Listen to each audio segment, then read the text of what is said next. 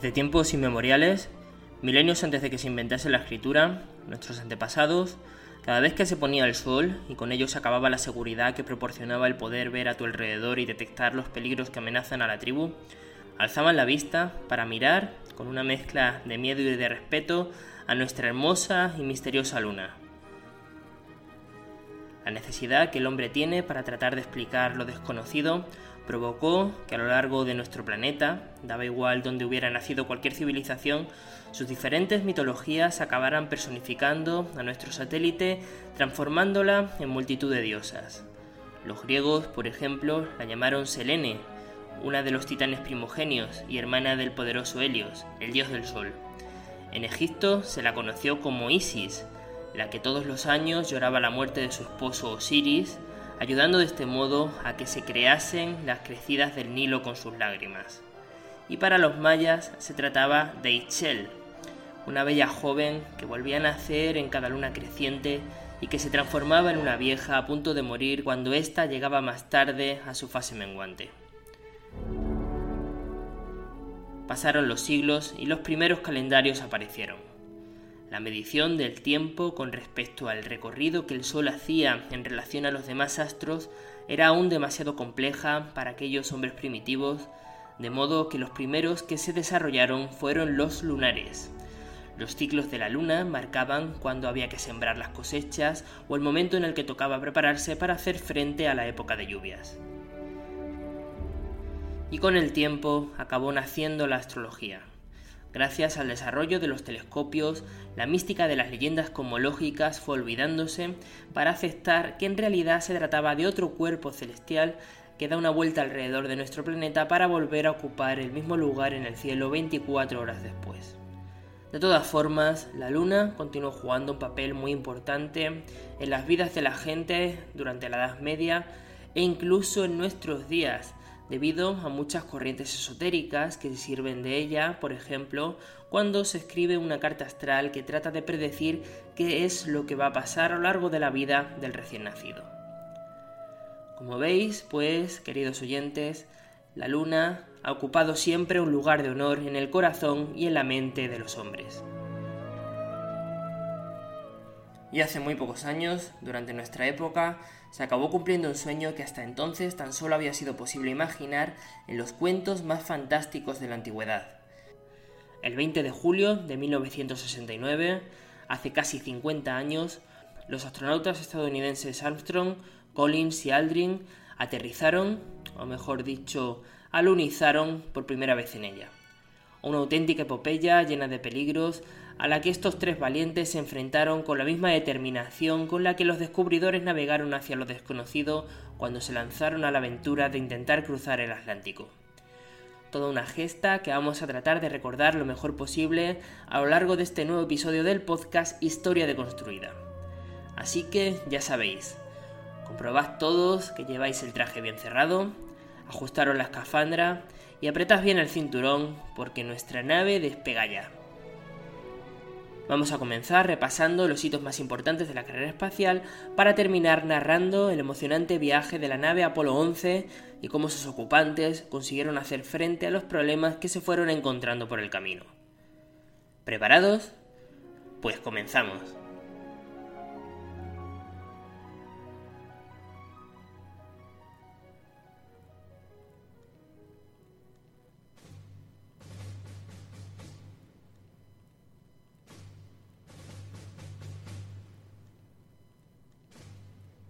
A principios de 1944, en plena Segunda Guerra Mundial, las cosas no pintaban nada bien para los alemanes.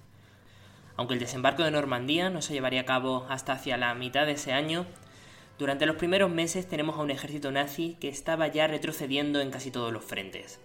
África estaba perdida, la Unión Soviética, tomando la iniciativa después de haber sobrevivido al infierno en Stalingrado, avanzaba imparable por territorio ucraniano, y los anglosajones Estados Unidos e Inglaterra, y esto es lo que nos interesa, comenzaron a bombardear a su antojo, sin encontrar apenas resistencia, las fábricas donde se producía el material bélico que permitía al ejército enemigo seguir funcionando y que estaban localizadas en pleno corazón de Alemania. La batalla aérea por el Atlántico se había ganado y la supremacía de los aliados era incontestable. La Luftwaffe había sido aniquilada y ya había muy pocos estucas volando por el cielo intentando defender a su país de los gigantescos bombarderos B-27 americanos, las temibles fortalezas aéreas.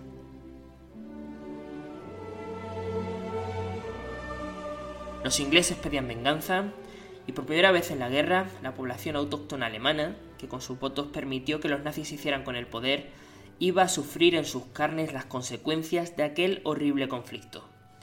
Ciudades como Hamburgo, Mainz o Colonia fueron literalmente borradas del mapa. 400.000 civiles perdieron la vida y 7 millones y medio de personas se encontraron en la indigencia al quedarse sin casa después de tan solo unas semanas de bombardeo.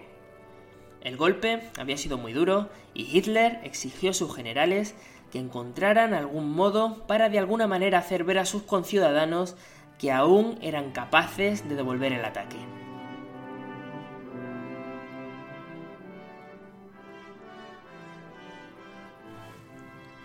Y los científicos respondieron. Los ingenieros alemanes, excelentemente formados y muy motivados porque estaban destruyendo su país, dieron con la solución. Diseñaron un cohete capaz de alcanzar una altura tan alta que lo convertía en invisible ante los ojos de cualquier radar británico y que se propulsara a tal velocidad que ningún artillero antiaéreo o ningún caza tuviese ninguna oportunidad de derribarlo.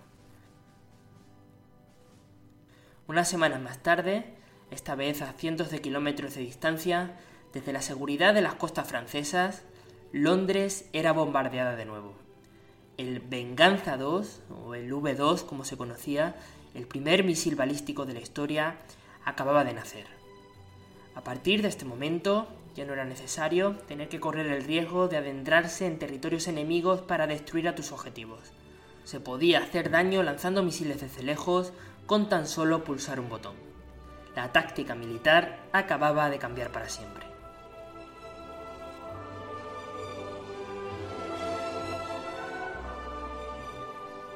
Este nuevo arma, este misil, tuvo tanto éxito que Hitler inmediatamente ordenó su producción en masa.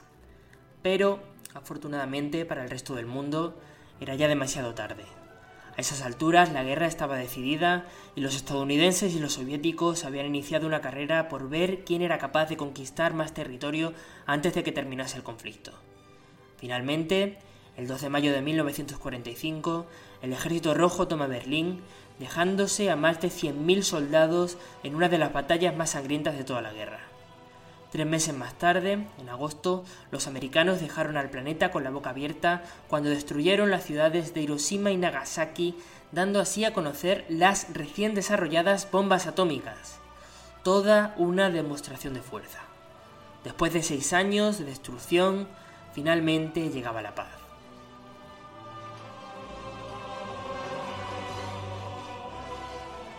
Las dos grandes potencias vencedoras, aparte de haber luchado contra los nazis, no tenían mucho más en común. El sentimiento de camaradería inicial que reinó entre ellos tras la victoria no tardó en dar paso a la desconfianza.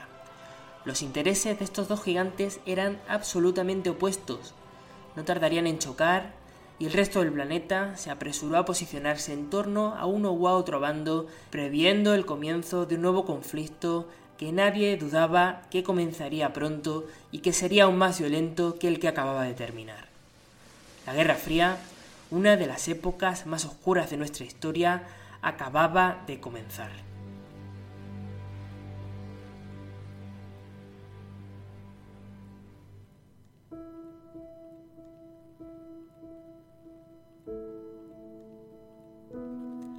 La tecnología de los misiles que los ingenieros alemanes habían conseguido desarrollar estaba muy por delante de la que ninguna de las dos superpotencias manejaba, y de inmediato comenzó una especie de caza, un ejercicio de búsqueda y captura en el que se trató de encontrar a los científicos que habían trabajado en estos programas, incorporarlos a sus filas para seguir desarrollando este conocimiento antes de que lo hiciese el enemigo. De este modo, los americanos pusieron en marcha la operación Paperclip. Casi todos los ingenieros en muchos casos porque no les quedaba más remedio, habían estado de un modo u otro involucrados con el partido nazi, así que se prometió hacer la vista gorda y mirar para otro lado si a cambio decidían colaborar con ellos. A los pocos que inicialmente se negaron, se les amenazó con enfrentarse a la horca en los juicios de Nuremberg, por lo que, bueno, pues gracias a estos métodos de extorsión, digamos que no tuvieron muchos problemas en reclutar a cuantos pudieron echar el guante encima. La Unión Soviética, por su parte, no se quedó atrás y también se apresuró a poner a trabajar para ellos, en muchos casos a punta de pistola, aquí no se andaron con tantas contemplaciones, a los que, cuando terminó la guerra, habían quedado atrapados en sus zonas de influencia. A cambio de su trabajo, se les perdonaría la vida y podrían además cobrar un sueldo que sería exactamente igual que el de cualquier otro trabajador del país. Se desmantelaron, literalmente, tornillo a tornillo, laboratorios y plantas de producción para luego volver a construirlos exactamente igual a como los encontraron en la seguridad del corazón de Rusia. ¿Y por qué era tan importante desarrollar este nuevo tipo de armamento que en la práctica había influido tan poco en el curso de la Segunda Guerra Mundial?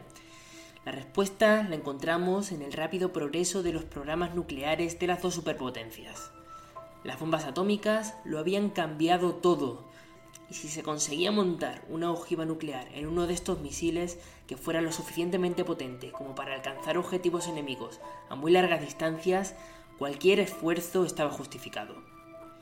Y así, aunque todavía no se sospechaba, gracias a este bélico motivo, la apuesta por la potenciación de estas nuevas armas dio el pistoletazo de salida a la que en pocos años sería conocida como la carrera espacial.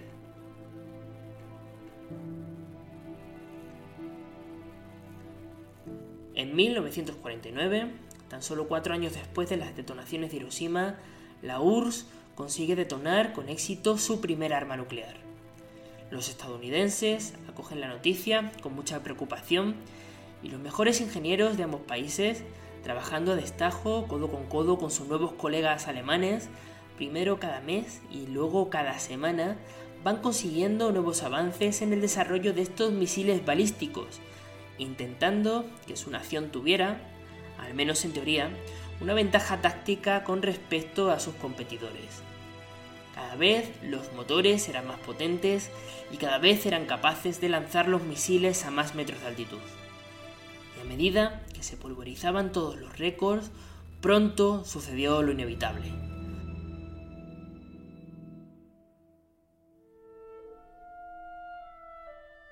Ambas potencias anunciaron que a finales de la década de los 50 estarían en posición de ser capaces de lanzar misiles, cohetes a una altura lo suficientemente elevada como para poder escapar de la atmósfera de la Tierra y utilizarlas para elevar con ellas, por primera vez en la historia, a un objeto que sería capaz de quedarse orbitando alrededor de nuestro planeta.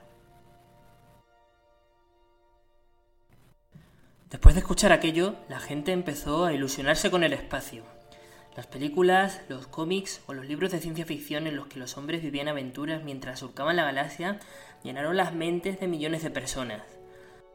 A través de la radio y de la televisión, el ciudadano medio se interesaba por saber cuáles eran los últimos avances con respecto a las pruebas de los lanzamientos de los misiles que empezaron a conocerse como cohetes espaciales. Los norteamericanos siempre estuvieron muy seguros de que ellos iban a ser los primeros en conseguir lanzar un satélite.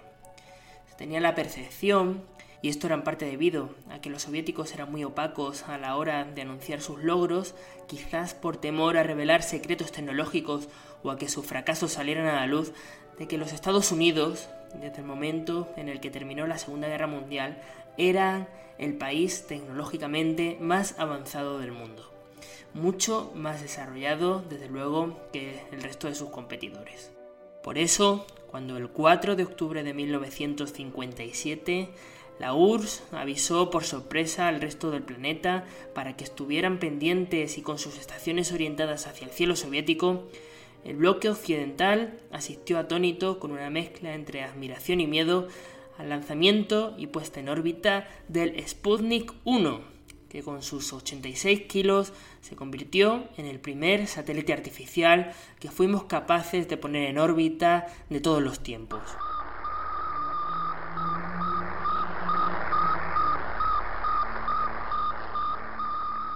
Su señal pudo ser captada y grabada durante los 22 días en los que estuvo funcionando por cientos de radioaficionados de todo el mundo, muchos de los cuales, por cierto, eran estadounidenses. El éxito de la misión Sputnik tuvo, por lo tanto, dos grandes consecuencias. La primera era que la percepción que ya hemos comentado que existía sobre la ventaja tecnológica que los Estados Unidos tenían con respecto a Rusia se fumó de un plumazo. De hecho, a partir de entonces sucedió lo contrario, y muchos comenzaron a pensar que eran los soviéticos quienes se encontraban por delante.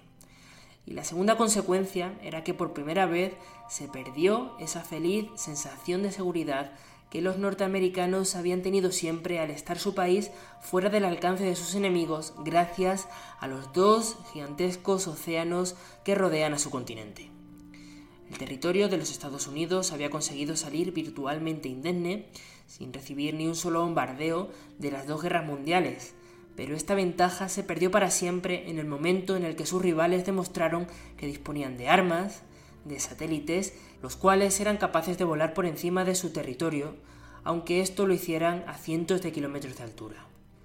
La sensación de amenaza de que los rusos eran capaces de golpearles en cualquier parte de su país sin que pudieran hacer nada por evitarlo había sido creada y esto hizo que el gobierno destinara más recursos que nunca hacia el programa espacial norteamericano.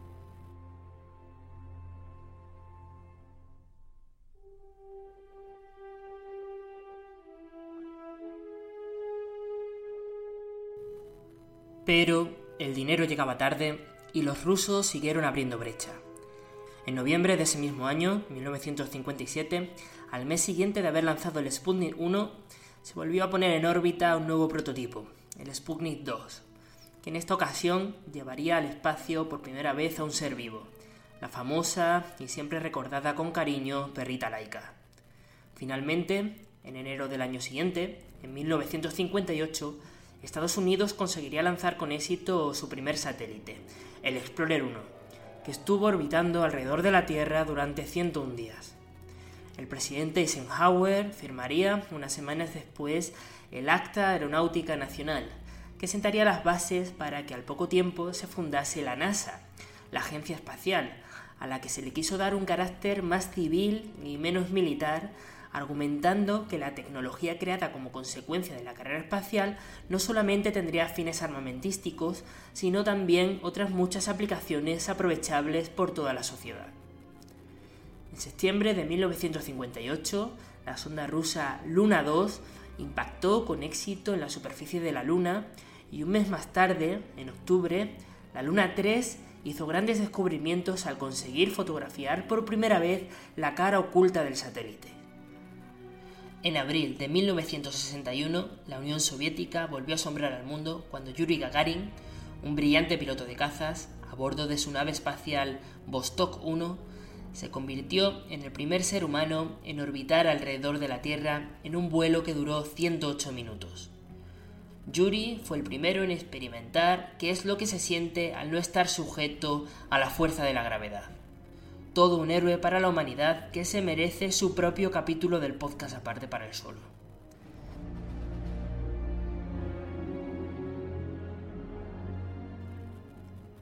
Y fijaos lo cerca que estaban las dos potencias que tan solo 23 días después los norteamericanos, en respuesta, intentaron hacer algo parecido con Alan Shepard, pero en esta ocasión tan solo consiguieron elevar a su primer astronauta a unos 180 kilómetros de altura, quedando muy lejos de los 360 que alcanzó Yuri Gagarin. El primer ministro soviético, Nikita Khrushchev, se mofó diciendo que comparado con ellos, sus enemigos habían conseguido un salto de pulga. Tuvieron que esperar unos meses más, a 1962, a que John Glenn lograra convertirse en ser el primer estadounidense en conseguir entrar en órbita. Ese mismo año, el recién elegido presidente John Fitzgerald Kennedy, cansado de ir siempre detrás de los soviéticos y acordaos de que estamos en plena Guerra Fría, decidió que ya era hora de que su país tomara la iniciativa en la carrera y dio el impulso definitivo a un proyecto nacido dos años atrás al que se le había puesto el nombre de programa Apolo, que tenía como objetivo mandar satélites artificiales a la Luna para que hicieran fotos y recabaran información que ayudara a encontrar el lugar idóneo para, en un futuro, enviar allí a una tripulación que caminase por ella. El 12 de septiembre de 1962 pronunció su famoso discurso.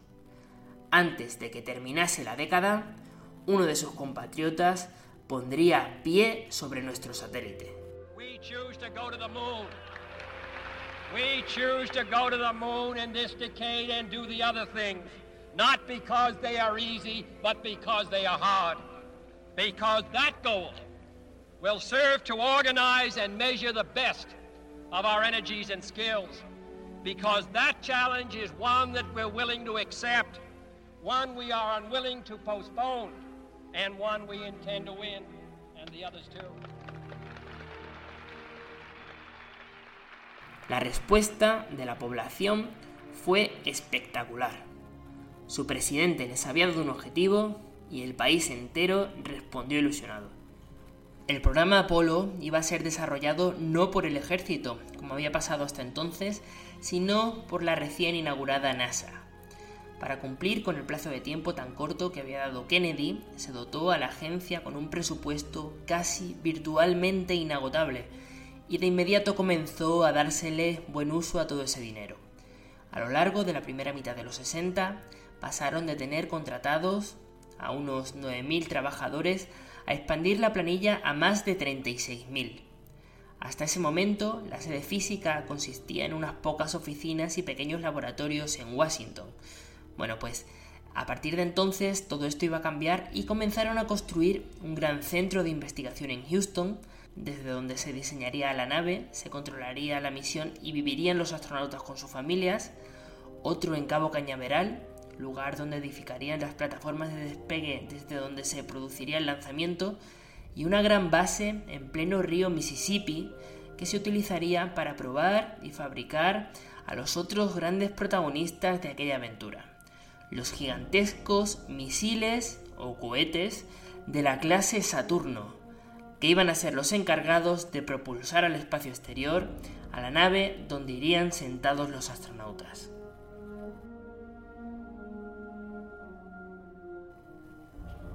Sin perder ni un minuto, los científicos se pusieron manos a la obra. Llegaron a considerar tres opciones diferentes, tres caminos a seguir mediante los cuales conseguir poner en la Luna a un hombre en el plazo límite establecido. Y únicamente podrían decantarse por uno de ellos. No había medios ni tiempos para planes B. La primera idea consistía en construir una nave enorme, propulsarla con el cohete más grande que fueran capaces de construir y lanzarla en un vuelo directo hacia el satélite. Después de aterrizar, esta nave sería abandonada y de ella separarían otra más pequeña en la que habría acoplada un segundo cohete y también, mediante otro vuelo directo, abandonaría la órbita lunar para volver a posarse en nuestro planeta. Esta idea fue abandonada casi inmediatamente. Los riesgos de que algo fallase eran enormes, no se sabía si técnicamente en el plazo establecido iban a ser capaces de desarrollar unos misiles tan potentes y además calcularon que el coste de construir todo aquel complejo era inasumible. La segunda opción consistía en poner en órbita, como si fueran satélites, pequeños módulos que luego en el espacio, flotando sin gravedad, de alguna manera serían ensamblados poco a poco para finalmente construir un complejo que serviría para que los astronautas atracaran la nave en la que viajasen repusieran combustible y desde allí, en dos tiempos, realizar un viaje de ida y vuelta a la Luna mucho menos complejo que el que habría que hacer si se hacía todo de golpe desde la Tierra. La ventaja de este proyecto es que esa base espacial podría reutilizarse en otras futuras misiones y de hecho esta opción tuvo muchos defensores y estuvo cerca de ser por la que al final se decantase.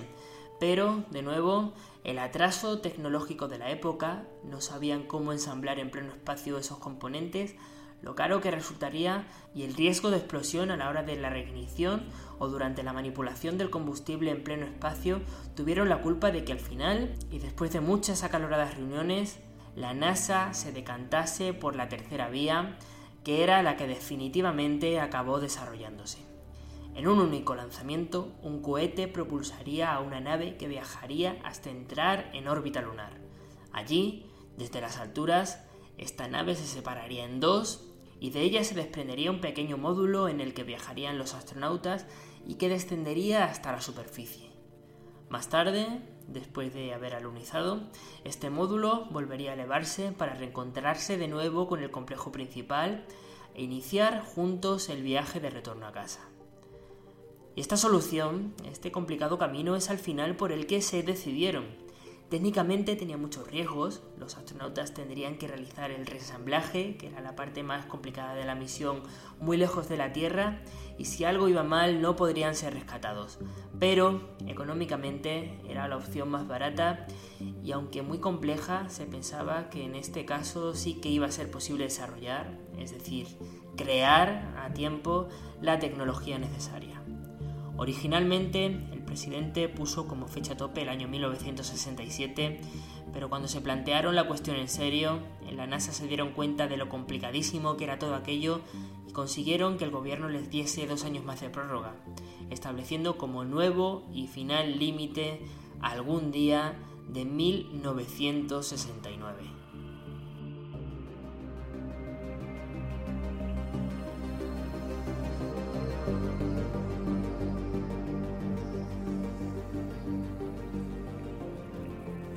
Bien, pues los directores del programa Apolo, que no es una sola misión, es un programa, un grupo de misiones, no podían ponerse a mandar a gente a lo loco a la Luna desde el principio. Antes tenían que ir llegando a unas metas más básicas cuyo propósito era ir obteniendo toda la información posible sobre nuestro satélite para con ello garantizar el éxito de su objetivo final. Se desconocían cosas tan básicas como por ejemplo cómo de denso era el polvo lunar, no se sabía si podría llegar a engullir al vehículo que se posara en él, como si fuera una especie de arenas movedizas, si habría algún tipo de interferencias que impidiese las comunicaciones o si existían radiaciones peligrosas para la salud de la tripulación. Estos datos fueron obteniéndose a medida que se construyeron y se lanzaron a los maravillosos satélites Pegaso. Los soviéticos, mientras tanto, no se querían quedar atrás. En 1966 lanzaron a la sonda Luna 9, que fue la primera máquina en conseguir aterrizar en la superficie y además transmitir imágenes de alta definición. E incluso unos meses más tarde consiguieron colocar a un satélite girando a su alrededor, el Luna 10.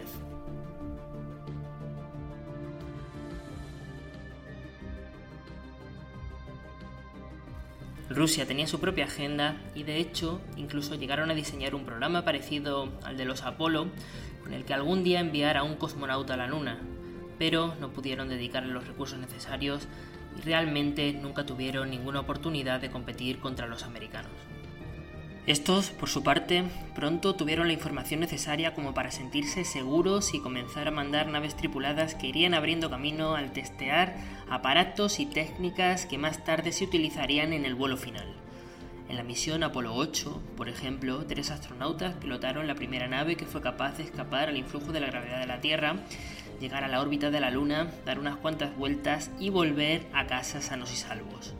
En la siguiente misión, la Apolo 9, se realizó un simulacro en el que por primera vez en el espacio se consiguió separar y volver a ensamblar dos prototipos de los que más tarde serían el módulo terrestre y el lunar y ya muy cerca de la fecha tope, durante el Apolo 10, otros tres astronautas volvieron a orbitar en torno a la Luna, pero esta vez probando todos los sistemas que se habían diseñado en una especie de ensayo general a tan solo unos meses de que se llevara a cabo el alunizaje definitivo.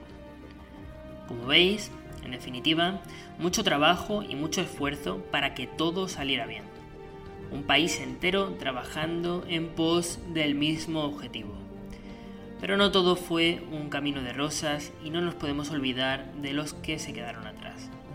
Los astronautas Rison, White y Chaffee fallecieron carbonizados en un simulacro de despegue, esto es, ni siquiera intentando despegar, sino en un día de trabajo rutinario de maniobras en tierra, cuando la cabina en la que se encontraban ardió con ellos dentro mientras intentaron, sin éxito, abrirla desde dentro.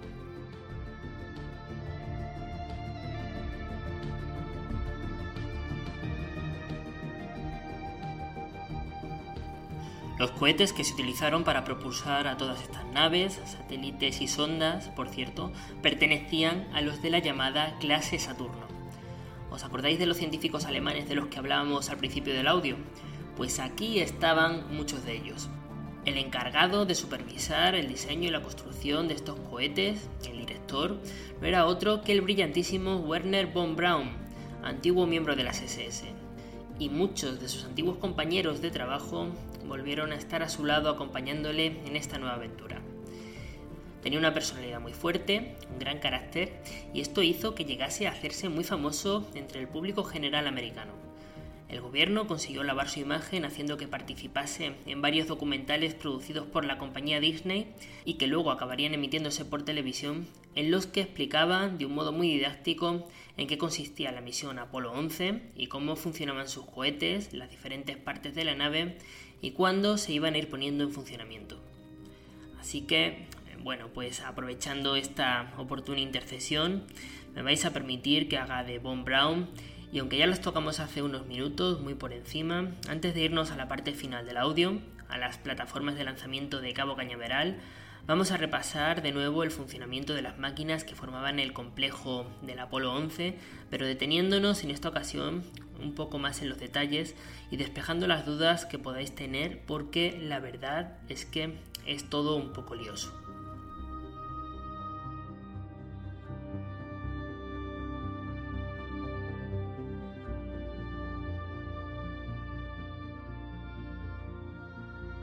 La nave espacial, propiamente dicha, la zona por donde se iban a mover los astronautas, estaba compuesta por dos vehículos totalmente independientes el uno del otro.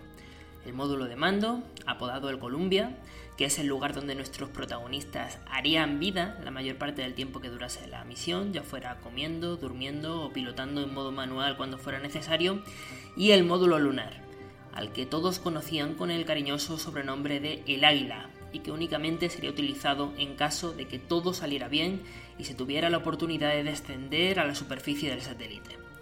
Luego os explico cómo funcionan. Bien, pues estas dos naves estaban incrustadas, estaban montadas encima del cohete encargado de propulsarlas fuera de la órbita de la Tierra, el Saturno V. El Saturno V, diseñado por el equipo de Von Braun, es el cohete más grande que la NASA ha llegado a utilizar en toda su historia. El módulo de mando y el módulo lunar pesaban muchísimo, más de 20.000 kilos, que en el mundo de la aeronáutica espacial es una auténtica animalada, y para sacar tanto peso fuera de nuestra atmósfera se necesitaba un artefacto que fuera capaz de generar una fuerza de empuje como hasta entonces nunca antes se había podido ver.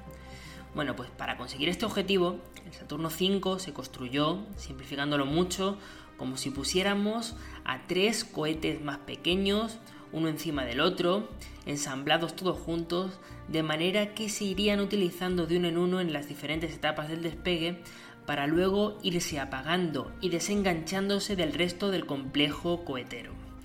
Voy a intentar explicarlo mejor.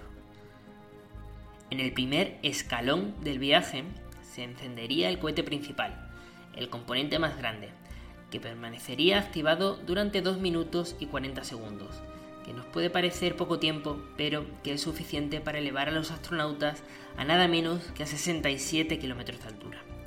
En este momento, si todo va bien, unos pequeños explosivos se detonarían para separar a este primer componente del resto de la nave.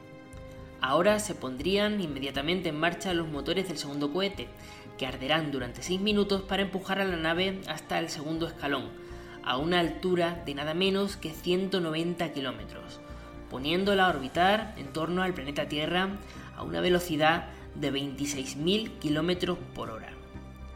Una vez pasado todo este tiempo, a los casi 10 minutos después de haber despegado, igual que en la primera fase, este segundo mini cohete se separa del conjunto y por fin el tercer y último cohete se pone en marcha.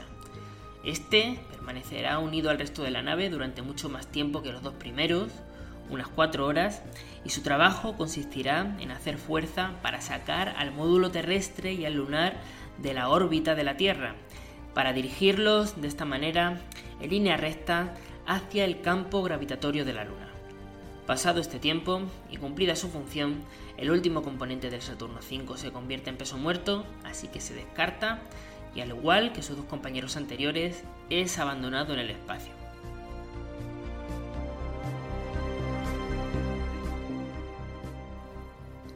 En este punto comenzaría el verdadero viaje, la larga travesía hasta la Luna. Se tardaban tres días en llegar. Al entrar en órbita, dos de los tres astronautas abandonarían el módulo de mando y se meterían en el lunar. Las dos naves se separan, la lunar baja y se posa en el satélite. Tras hacerse la foto, que en realidad era lo más importante de toda la misión, y recoger alguna muestra, esos dos astronautas se volvían a meter en el módulo lunar, que encendería unos pequeños motores acoplados y sin mucha dificultad, porque en la Luna no hay atmósfera, se elevarían de nuevo hacia el espacio, donde tendrán que encontrarse con el compañero que se había quedado a bordo del módulo de mando. Acoplarían las dos naves, esta maniobra era dificilísima, uno de los momentos más peligrosos de toda la misión, para, de nuevo, los tres tripulantes, reunidos juntos en el módulo de mando, volver a desenganchar el módulo lunar, esta vez ya para siempre, con el objetivo de eliminar todo el peso muerto posible. Una vez completada esta maniobra, los motores del módulo de mando se pondrán en marcha para sacar a la nave de la órbita de la Luna y ponerla rumbo a casa hacia la Tierra para, si todo había salido perfectamente, aterrizar en el Océano Pacífico otros tres días después. Bueno, pues todo esto tan complicado, todos estos pasos, tenían que salir a la perfección porque con fallase algún sistema o se cometieran errores importantes a la hora de hacer cualquier cálculo, la misión podría estar abocada al fracaso y los astronautas condenados a una muerte segura sin posibilidad de ser socorridos por nadie. ¿Y quiénes eran estos locos que estaban dispuestos a jugársela en una aventura tan peligrosa? ¿Estos conquistadores del siglo XX? Bueno, pues vamos a conocerlos.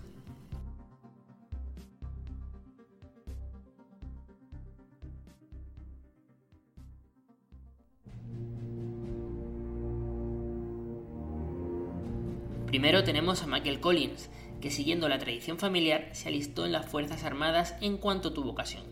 Su padre, su hermano, dos de sus tíos y un primo ya estaban en el ejército de tierra y por este motivo, para evitar que en el futuro pudieran acusarle de haberse aprovechado de algún tipo de enchufe, uno de sus tíos era nada menos que el comandante en jefe, va a ingresar en un cuerpo distinto, la Fuerza Aérea.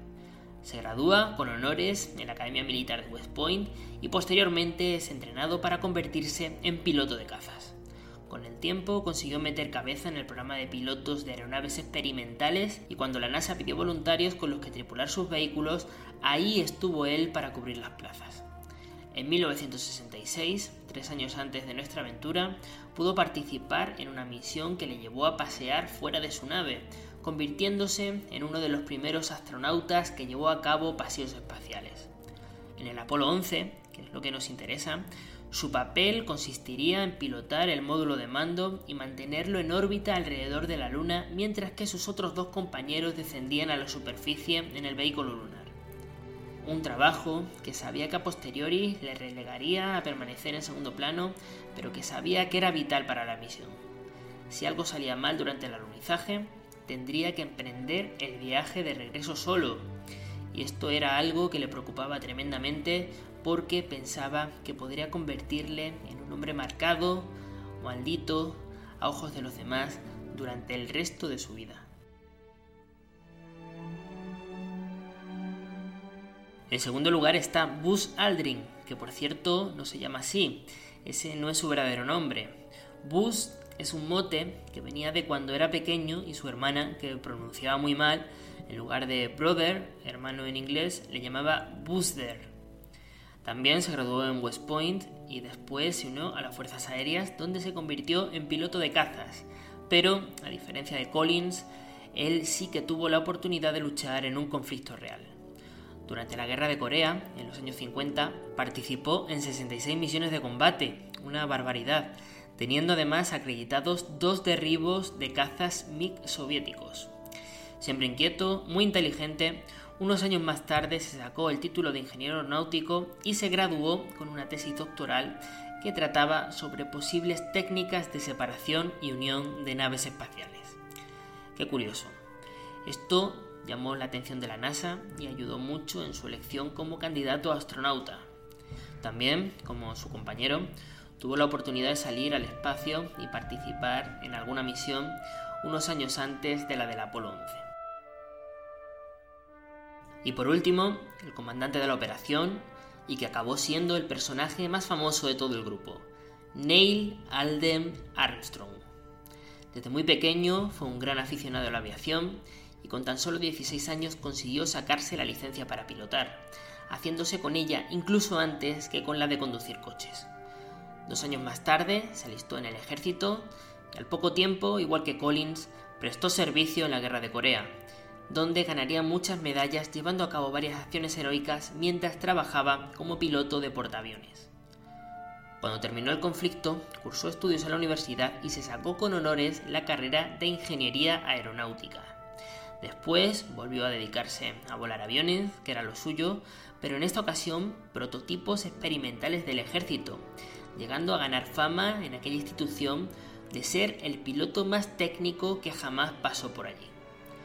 Con todo este historial, como imaginaréis, al presentársele la oportunidad no le costó mucho ser aceptado como astronauta de la NASA. Al igual que sus dos compañeros, participó en varias misiones antes de que le llegase la oportunidad de pasar a la historia como el primer ser humano que pisara la Luna en la del Apolo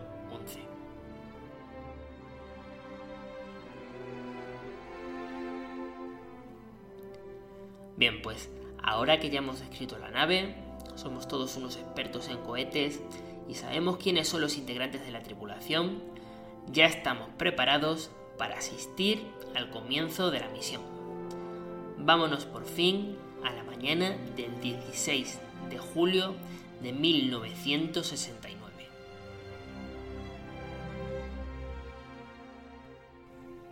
Estamos en Cabo Cañaveral, en el complejo de lanzamiento de cohetes construido, como hemos dicho antes, muy pocos años atrás, y desde donde despegaron las diferentes misiones del programa Apolo, que han ido allanando el camino todo lo posible para que los científicos y los ingenieros de la NASA se hicieran con unos datos preciosos, los cuales han utilizado lo mejor que han podido para diseñar el vehículo y calcular los parámetros que han de llevar al primer humano a caminar por la superficie de la Luna. Algo inimaginable tan solo unos pocos años atrás. Y no puede haber fallos, porque cualquier imprevisto, por pequeño que sea, podría dar al traste con todo y acabar en un instante con la vida de los astronautas. De momento parece que el día acompaña. Son las 9 de la mañana y aunque aún faltan unos pocos minutos para el momento oficial en el que se encenderían los motores, que estaba previsto que fuera a las 9 y media, Aldrin, Collins y Armstrong Llevan ya varias horas sus asientos dentro del módulo de mando realizando cientos de comprobaciones para asegurarse de que todos los sistemas de la nave están a punto y funcionando correctamente. La gente satura los alrededores y a pesar de que conseguir una entrada para asistir al lanzamiento desde las gradas de honor era algo imposible, se calcula que en torno a un millón de curiosos se acercaron al lugar para asistir al que ya se sabía que iba a ser el momento más importante probablemente desde que terminase la Segunda Guerra Mundial. Cientos de millones más lo verían desde las televisiones de sus casas a lo largo y ancho de todo el planeta. El presidente, Richard Nixon, Kennedy había muerto en el famoso atentado cinco años atrás, seguía el lanzamiento desde el despacho Oval. Son las 9 y 32 minutos. Parece que todo está bien. Desde el mando de control se da permiso para proseguir con la agenda y el despegue, uno de los momentos más críticos del viaje, está a punto de empezar. Comienza la cuenta atrás. 30 seconds and counting. Astronauts report it feels good. 25 seconds. 20 seconds and counting. T-minus 15 seconds. Guidance is internal. 12, 11, 10, 9. Ignition sequence start. 6, 5, 4, 3, 2, 1, 0. All engine running. Liftoff. We have a liftoff. 32 minutes past the hour. Liftoff on Apollo 11.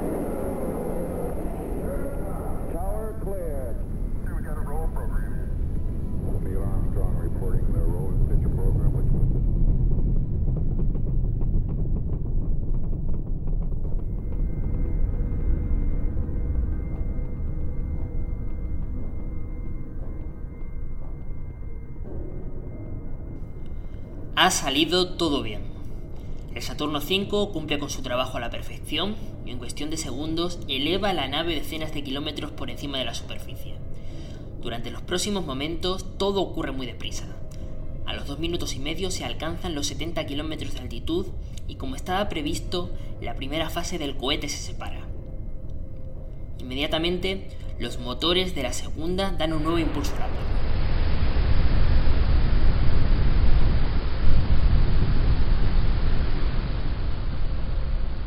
Desde tierra analizan todos los detalles. Las constantes vitales de los astronautas están siendo monitorizadas y aunque la frecuencia cardíaca y la tensión arterial permanecen por encima de sus límites habituales, parece que tanto entrenamiento ha surtido efecto y están conservando la calma.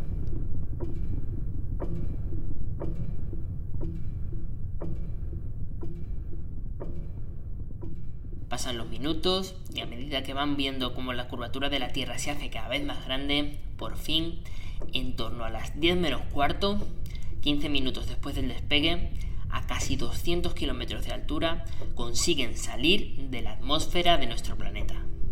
El mando de la misión se traspasa a partir de este momento de Cabo Cañaveral a las instalaciones de Houston. Desde allí se va a controlar la misión ya hasta el final, hasta el momento en el que se produzca el aterrizaje.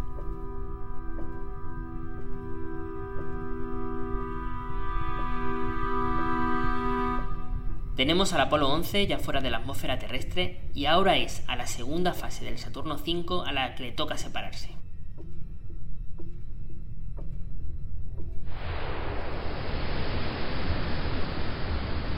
Los motores de la tercera comienzan a funcionar impulsando al módulo de mando y al lunar alrededor de nuestro planeta para, ahora ya sí, una órbita y media después, enfrentarlos por fin cara a cara contra la Luna. Entonces, a toda potencia, queman el combustible del que aún disponen para sacar al Apolo de nuestro campo gravitatorio, lanzando a los astronautas, gracias a una inercia a la que no se le opone resistencia alguna, en el espacio no hay rozamiento, hacia su objetivo.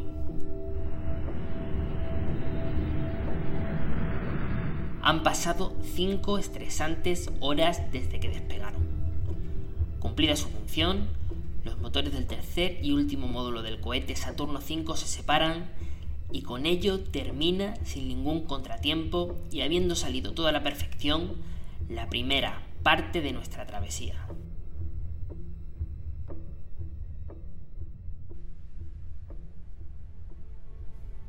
Bien, pues a partir de este momento y a una velocidad de crucero de unos 5.000 km por hora, desde el 16 de julio, que es cuando despegaron, hasta el 19, durante tres largos días la tripulación ocupó su tiempo revisando sistemas y reajustando levemente la trayectoria, encendiendo durante algunos segundos los motores auxiliares que llevaban montados en el módulo de mando.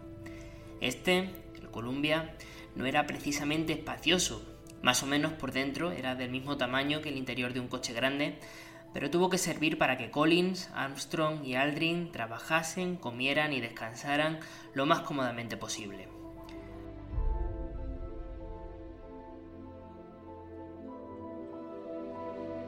Tomaron fotos, comentaron con el centro de mando cómo se sentían, las cosas que estaban viendo e incluso tuvieron tiempo de hacer varias conexiones de televisión en directo. Esto ocurrió hasta en cuatro ocasiones en las que contaron algún detalle curioso, como por ejemplo cómo era la comida que llevaban a bordo. Como recompensa lo bien que estaban saliendo las cosas, recibieron permiso para dormir cada uno de los días de viaje interestelar una hora más, lo que agradecieron enormemente porque a medida que se iban acercando al satélite las cosas se ponían cada vez más serias y necesitarían de todas sus habilidades para que el éxito continuase de su parte. El 19 de julio, a las 5 y 20 de la tarde, 70 horas después de haber despegado, están a punto de llegar a su destino. Tienen a la luna delante, a tiro de piedra, y encendiendo de nuevo los motores del Columbia, propulsan a la nave espacial justo en el momento en el que ésta pasaba por detrás de su cara oculta, la que no vemos nunca desde el cielo, metiéndola de lleno en su órbita.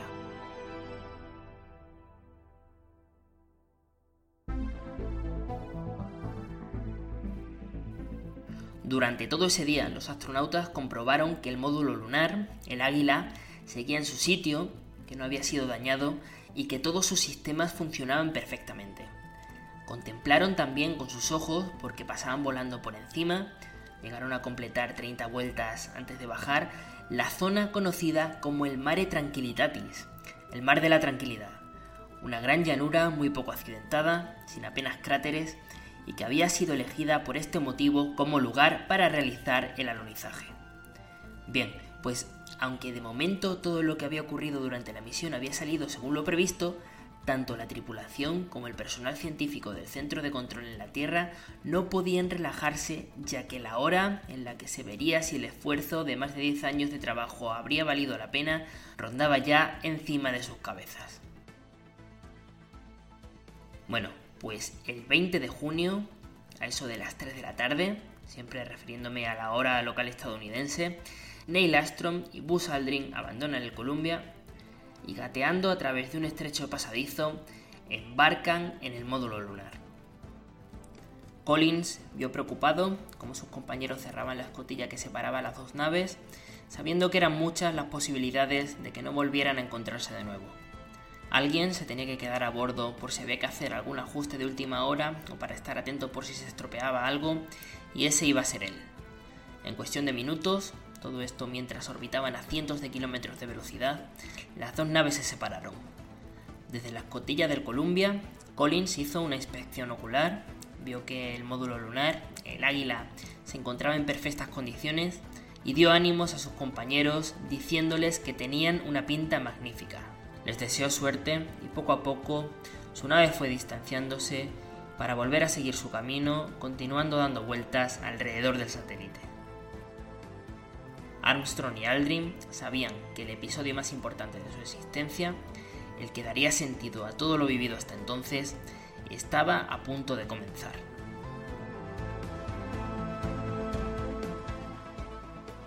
Activaron la ignición de los motores de descenso. Se habían separado del módulo de mando a 15 kilómetros de altura y les quedaba mucho camino por recorrer. No descendieron, como cualquiera podemos imaginarnos, de manera totalmente vertical, es decir, de arriba hacia abajo, como cada una piedra que tiramos del cielo, sino horizontalmente, como una elipse, aprovechando la inercia que traían de la fuerza centrífuga con la que habían estado orbitando hasta hacía un momento. Es algo complicado de explicar, pero para que lo entendáis mejor, en la primera parte del aterrizaje los astronautas estaban encarados hacia la Luna, es decir, mirando al suelo, y a medida que se fueron acercando al mar de la tranquilidad, poco a poco fueron enderezándose hasta quedar mirando al horizonte, en posición vertical, parecido a lo que vemos cuando nos asomamos a la ventanilla de un avión. Los motores del módulo lunar estaban diseñados para que al encenderse fueran frenando la caída y una vez puestos en marcha no podían apagarse hasta que no tocaran tierra. ¿Pero qué ocurrió? Pues que por primera vez en toda la misión, y precisamente en este momento, en la parte más crítica, las cosas empezaron a no salir como estaba previsto que pasaran.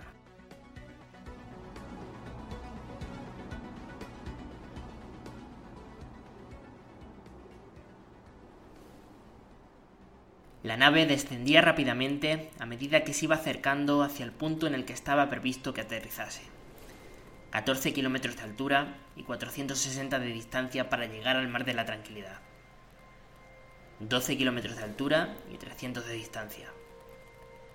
10 kilómetros de altura. 8. Entonces, con todos rezando y con los dedos cruzados para que no pasara nada, ocurrió algo que hizo que tanto a los dos astronautas como a los cientos de controladores en Houston les diera un vuelco al corazón. Comenzó a sonar una alarma. En la pantalla de la computadora de a bordo se encendió un código. Alerta 1201. Ni Armstrong ni Aldrin tenían ninguna idea de lo que aquello significaba. Habían hecho cientos de simulaciones en casa, ensayado decenas de escenarios en los que se producían fallos y nunca antes habían visto aquel aviso. No sabían qué es lo que estaba mal y lo peor es que cuando preguntaron sobre qué hacer a Houston, Allí tampoco había nadie que supiese qué era lo que la alarma 1201 significaba. Además, todo iba muy rápido y cada segundo que pasaba era vital, porque el módulo lunar estaba entrando ya en lo que se conocía como el punto de no retorno. Si algo iba terriblemente mal, aún se podía encender en mitad del descenso los motores de despegue, abordar el aterrizaje y forzar un rescate prematuro con el Columbia. De dar esa orden, la misión habría fracasado, pero las consecuencias de cara al público o a la prensa internacional no serían tan horribles como lo que ocurriría si los astronautas morían abandonados en el espacio en mitad de la misión. Pero había que tomar una decisión. Armstrong, confuso, volvió a pedir instrucciones y el director de operaciones, Jean Franz, el único que podía hablar con la tripulación, da órdenes de ignorar la alarma y continuar con el descenso como estaba previsto. No sabía qué códigos eran aquellos, pero sí que conocía de memoria todos los que aparecían cuando ocurría algo lo suficientemente peligroso como para poner en riesgo a la operación. Este fue el motivo por el que se arriesgó, y le salió bien la jugada, porque posteriormente se supo que de lo que esta alarma estaba avisando era simplemente que la computadora del águila estaba recibiendo más datos de los que podía procesar. Y esto era debido a que Aldrin, que estaba obsesionado con mantenerlo todo bajo control, no quiso desconectar un radar que informaba sobre la posición que el módulo de mando, el Columbia, ocupaba en el cielo con respecto a la suya, en caso de tener que hacer una elevación de emergencia por si algo hubiera salido mal, como acabamos de explicar. Bien, pues cuando pasaron algunos minutos, vieron que la alarma desapareció y respiraron tranquilos de nuevo, se dio comienzo a la última parte del aterrizaje, el alunizaje propiamente dicho. Hasta entonces, los astronautas de a bordo se ven limitado más o menos a interpretar los datos que la nave les iba ofreciendo, porque realmente toda esa primera parte del viaje se había hecho en modo piloto automático. Pero a los 120 metros de altura y a tan solo 700 del objetivo, con el mar de la tranquilidad encima, la cosa cambiaba. No sabían con certeza en qué estado se encontraba el área en el que estaba programado posarse y tenían que pasar a modo manual. Y es aquí donde la pericia del comandante Armstrong, cortándole o dándole más potencia a los motores, se hacía con el protagonismo. El problema es que el lugar al que se dirigían tenía muy mala pinta. De no corregir el rumbo, iban derechos a estrellarse contra un cráter. A esas alturas, muy cerca ya del final, habían perdido mucha velocidad apenas tenían capacidad de maniobra y, lo que era peor, el combustible de reserva de los motores de aterrizaje estaba a punto de terminarse. Disponían de menos de 60 segundos de propulsión para mantenerse flotando. Armstrong, con la cabeza muy fría, revoluciona los motores a la máxima potencia. Comienza a pilotar la nave como si fuera un globo. Cuando quiere ir más rápido da más gas y cuando quiere frenar la nave menos. Mientras tanto, su compañero, Aldrin, le va cantando la distancia que lo separa del suelo. 100 metros de altura. 80. 55 metros. 40. Han gastado ya 15 segundos de combustible del minuto del que disponen. 35 metros de altura. 20. 15 metros. Les quedan 40 segundos de combustible y la nave apenas se mueve de lo lento que va. Se desplazan a menos de 3 metros por segundo. 10 metros para tocar el suelo. Muy lentamente consiguen dejar atrás el peligroso cráter con el que han estado a punto de darse de bruces. 8 metros. 7. 6 y finalmente cuando solo disponían de 25 segundos más para seguir volando y con todas las alarmas de las reservas encendidas, notan cómo todo se deja de mover. Los sensores que indican que los amortiguadores de las patas del módulo lunar han entrado en funcionamiento se encienden. Lo han conseguido. Houston, contacta a Armstrong por radio. Aquí base tranquilidad. El águila ha aterrizado. Okay, engine stop. APA a descent. Control, both auto, descent command override off. Engine arm off. 413 is in. We copy you down, Eagle. Houston, uh, Tranquility Base here. The Eagle has landed. Roger, Twin. Tranquility, we copy you on the ground. You got a bunch of guys about to turn blue. We're breathing again. Thanks a lot. Pese a que todos estaban muy emocionados, Armstrong y Aldrin no perdieron ni un solo minuto e inmediatamente, nada más tocar tierra, se pusieron a trabajar a un ritmo frenético. Lo primero que hicieron fue preparar los motores de ascenso por si ocurría alguna catástrofe inesperada, como una despresurización en el interior del módulo, un terremoto o lo que fuera, y tuvieran que escapar de la Luna a toda prisa. De todas formas, como es lógico, aprovechaban cada ocasión que tenían para asomarse por la escotilla y describir a sus compañeros del centro de control el extraño paisaje gris que se abría ante sus ojos. Dijeron que era un lugar de gran belleza y que les recordaba mucho a las grandes llanuras de los desiertos de Texas. Cuando por fin terminaron los preparativos del plan de evacuación de emergencia y certificaron que dentro del módulo lunar se encontraban perfectamente a salvo, se relajaron un poco, bromearon entre ellos, por ejemplo, Aldrin comenzó a inventarse excusas tratando de convencer a su comandante con las que conseguir ser él el primero en salir afuera de los dos, y pasaron la siguiente hora comiéndose un menú compuesto por cubitos de bacon deshidratado, un dulce de melocotón, unas galletas, zumo de frutas y un extracto de café con el que repusieron todas las fuerzas que pudieron. Como curiosidad diremos también que Aldrin, un hombre religioso, consiguió que le dieran permiso para poder llevar consigo un curioso kit con el que pudo oficiar una misa express y de hecho comulgó antes de salir afuera. Decía que la vida no consistía solo en cohetes y series de cuentas matemáticas y que no hacía daño a nadie darle un toque espiritual a todo aquello, queriendo además homenajear con su gesto al resto de las religiones del mundo. Bueno, pues ya por fin, con todo preparado, comidos y descansados, seis horas después del alunizaje y a punto de que el reloj marque las 11 de la noche, las 3 de la mañana en Madrid, se enfundaron los trajes, abrieron la escotilla y se dispusieron a dar el mítico paseo.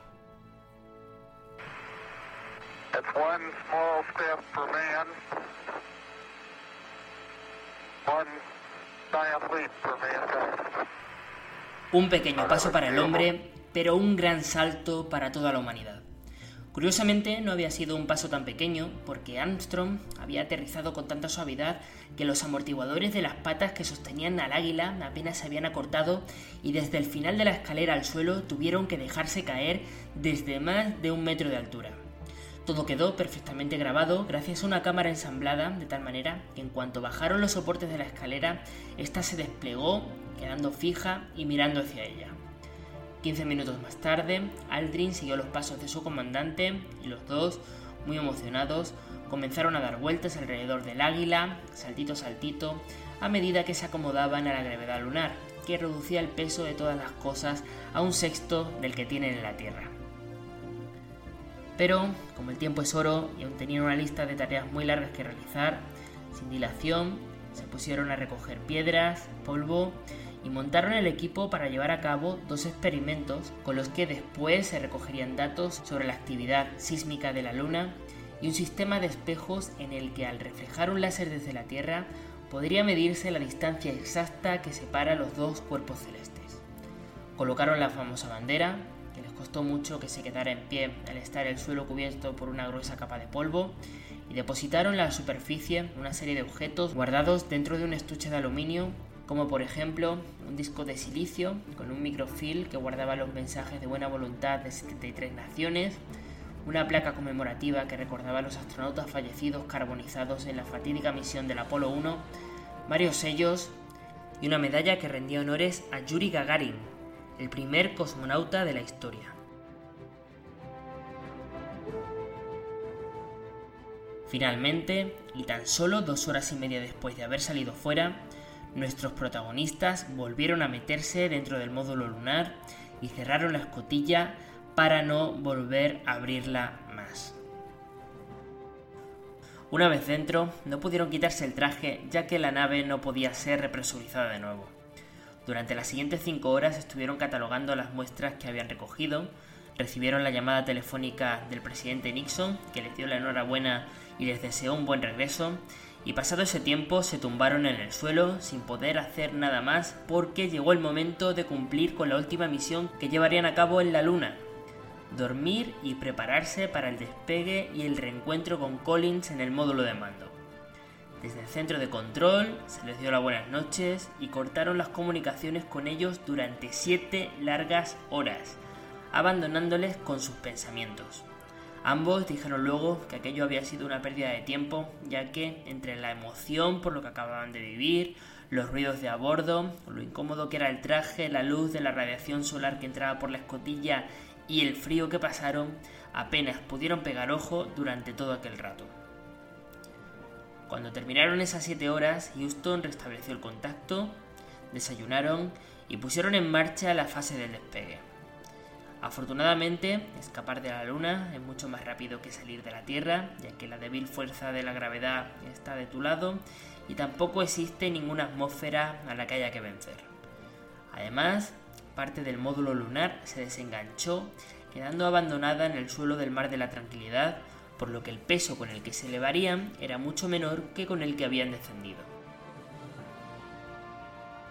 El cohete de ascensión funcionó estupendamente y dos horas más tarde volvieron a encontrarse con el Columbia, aproximándose los dos a una lenta velocidad de 30 metros por segundo. La mayor parte del reencuentro fue realizado por el piloto automático, que utilizó los datos que las computadoras de los dos módulos iban recogiendo y solo muy al final, cuando estaban a punto de tocarse, el reensamblaje se finalizó exitosamente en modo manual. Armstrong y Aldrin cargaron encima con 22 kilos de muestras recogidas en varios cajones y con dificultad vuelven a entrar en la presurizada Columbia, donde por fin pudieron quitarse los trajes y fueron recibidos con un gran abrazo por su amigo Collins. Se desensambló el módulo lunar, que ya no era más que otro peso muerto, acabaría estrellándose contra la Luna unas semanas más tarde, y, quemando motores, los tres héroes escaparon de la órbita de nuestro satélite, poniendo rumbo, inmortales, a la última parte de su aventura, la vuelta a casa a la Tierra.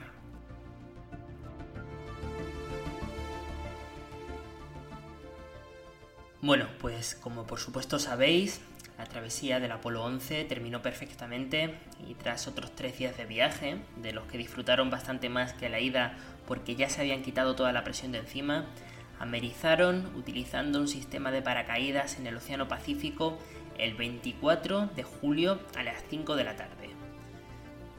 Habían pasado 8 días desde que despegaron y la misión había sido un éxito incontestable. Aldrin, Armstrong y Collins tuvieron que esperar unos días más hasta que pudieron unirse a las celebraciones.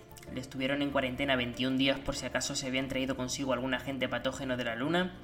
Y desde entonces pasaron los siguientes años de su vida haciendo interminables tours convertidos ya en símbolos de su país, en los que se les paseó en coche bajo lluvias de confeti a lo largo y ancho de los Estados Unidos.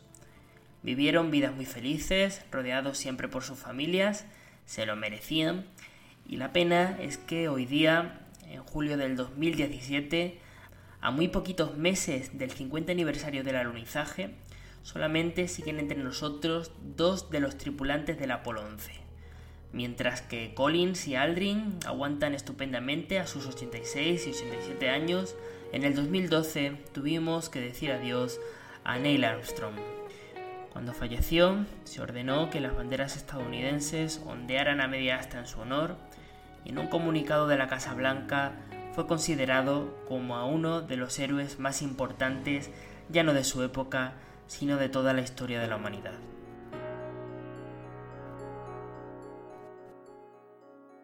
Y finalmente, ya para terminar, hemos de preguntarnos qué es lo que realmente se consiguió sacar de todo esto y cuáles fueron las consecuencias de la misión del Apolo 11. Bien, pues, por supuesto, la más inmediata fue que pese a haber estado por detrás casi todo el tiempo, gracias al alunizaje todo el mundo, incluso la propia Unión Soviética, consideró como vencedora de la carrera espacial a los Estados Unidos. Esto bueno, pues no tuvo un efecto material inmediato, pero sí que subió mucho la moral a todo el bloque prooccidental y la prensa no tardó nada en convertirlo en una metáfora de cómo el mundo libre y la democracia habían vencido a base de esfuerzo, sudor y lágrimas a la beligerante y expansionista Unión Soviética. No voy a perder ni un minuto en rebatir ninguna de las teorías conspiranoicas sobre si el alunizaje es una invención o no, como por ejemplo lo de que no se ha sido capaz de enviar ningún otro hombre a la Luna. Ha habido cinco misiones tripuladas más, con astronautas paseándose o incluso conduciendo a través de ella gracias al rover lunar. O chorradas, como que si la bandera está ondeando sin viento o si hay alguna sombra que no cuadra y parece que todo se ha rodado en algún plato de cine.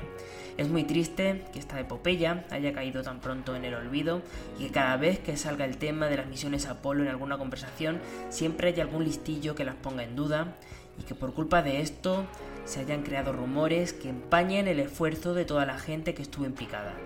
Así que me remito a lo que acabo de decir y os invito a que entréis en la propia página de la NASA o en cualquiera en las que se analice el tema con seriedad, donde se desmontan y explican todas estas mentiras con facilidad.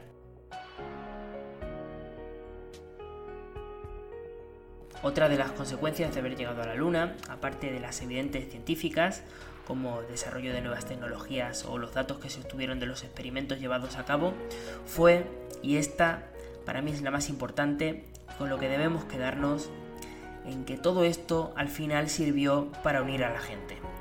Por un momento, de verdad, nos olvidamos de que existen las fronteras, dejamos los conflictos aparte y compartimos el triunfo como si fuese un logro de toda la humanidad. Más de 600 millones de personas de aquella época vieron por la televisión en directo los primeros pasos de Armstrong. Era una época en la que las noticias sobre la Guerra Fría y lo que pasaba en Vietnam dominaban la radio, los telediarios y los periódicos, y fue bonito que durante algunos días todo esto quedase en un segundo plano y dejaran paso a las fotografías que mostraban a una lejana y frágil tierra vista desde lejos, ese pequeño punto azul, como diría Carl Sagan un tiempo más tarde, avisando quizás de lo insignificantes que son los problemas que llevan a los humanos a estar continuamente tratando de acabar los unos con otros, especialmente durante aquellos años en los que de verdad que estuvimos, como explicamos en el podcast de la crisis de los misiles de Cuba, al borde del holocausto nuclear. El haber conseguido llegar hasta la luna, imagináis la locura que esta frase significaría si nos la escucharan decir los filósofos de la antigüedad, ha quedado también grabado en nuestra psique, aunque no nos demos cuenta, como un hecho que demuestra que los hitos que nos marcamos como especie no están limitados por el desarrollo de la tecnología, sino que las barreras que ponemos para encontrar solución a nuestros problemas son simplemente una cuestión de actitud. Si nos proponemos algo y le ponemos el empeño necesario, lo vamos a conseguir, pero sin ninguna duda. Haber logrado poner pie en nuestro satélite da sentido a tópicos que seguro que todos hemos escuchado, como por ejemplo eso de que si hemos llegado a la Luna, ¿cómo no vamos a conseguir solucionar el hambre en el mundo? ¿O cómo no vamos a curar esta o tal enfermedad? Todo este cambio de actitud, este pensamiento de que no existe nada imposible, que no podamos hacer, también se lo debemos al Apolo 11.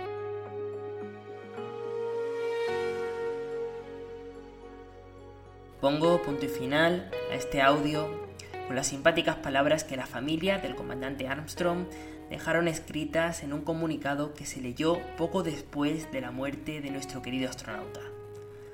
A todo aquel que se pregunte de qué manera puede honrar su memoria y homenajear sus hazañas y a quienes estuvieron acompañándole, tenemos una respuesta muy simple. La próxima vez que estéis paseando por la noche, no haya nubes en el cielo y sintáis como la luna llena os contempla desde arriba, devolvedle la mirada, pensad en él y con una sonrisa guiñadle un ojo.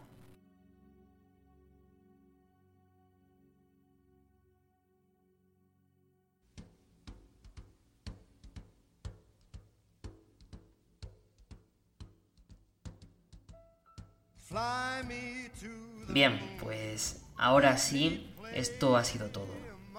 Como siempre hago al final de cada audio, os recuerdo que podéis poneros en contacto conmigo escribiéndome a través del Twitter, del Facebook, sobre todo desde el Facebook, que es la red social que más controlo y de donde seguro que antes os contestaré, iVoox o en iTunes. Buscad en Google Historia de Construida y por ahí os salen los enlaces.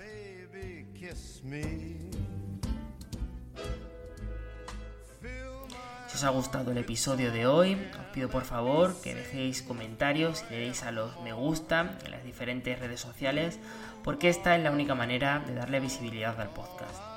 Es un proyecto personal que tiene como único objetivo ayudar a dar a conocer un poco la historia. Yo no gano absolutamente nada con esto y la única publicidad que puede tener el programa es la que vosotros le queráis dar. Los audios han sido, son y serán siempre gratuitos y su difusión depende única y exclusivamente de vosotros. Y nada más. Quiero mandar un cariñoso saludo a todos los que os descargáis el podcast mientras estáis, ya sea por trabajo, por estudios o lo que sea, lejos de casa, en las estadísticas que manejo me sale que el mes pasado ha habido gente que se ha bajado algunos capítulos desde lugares tan lejanos como Kazajistán, las Filipinas o Tanzania. Bueno, pues un abrazo para todos, espero que lo hayáis pasado bien y ya sabéis, nos escuchamos pronto en el próximo episodio.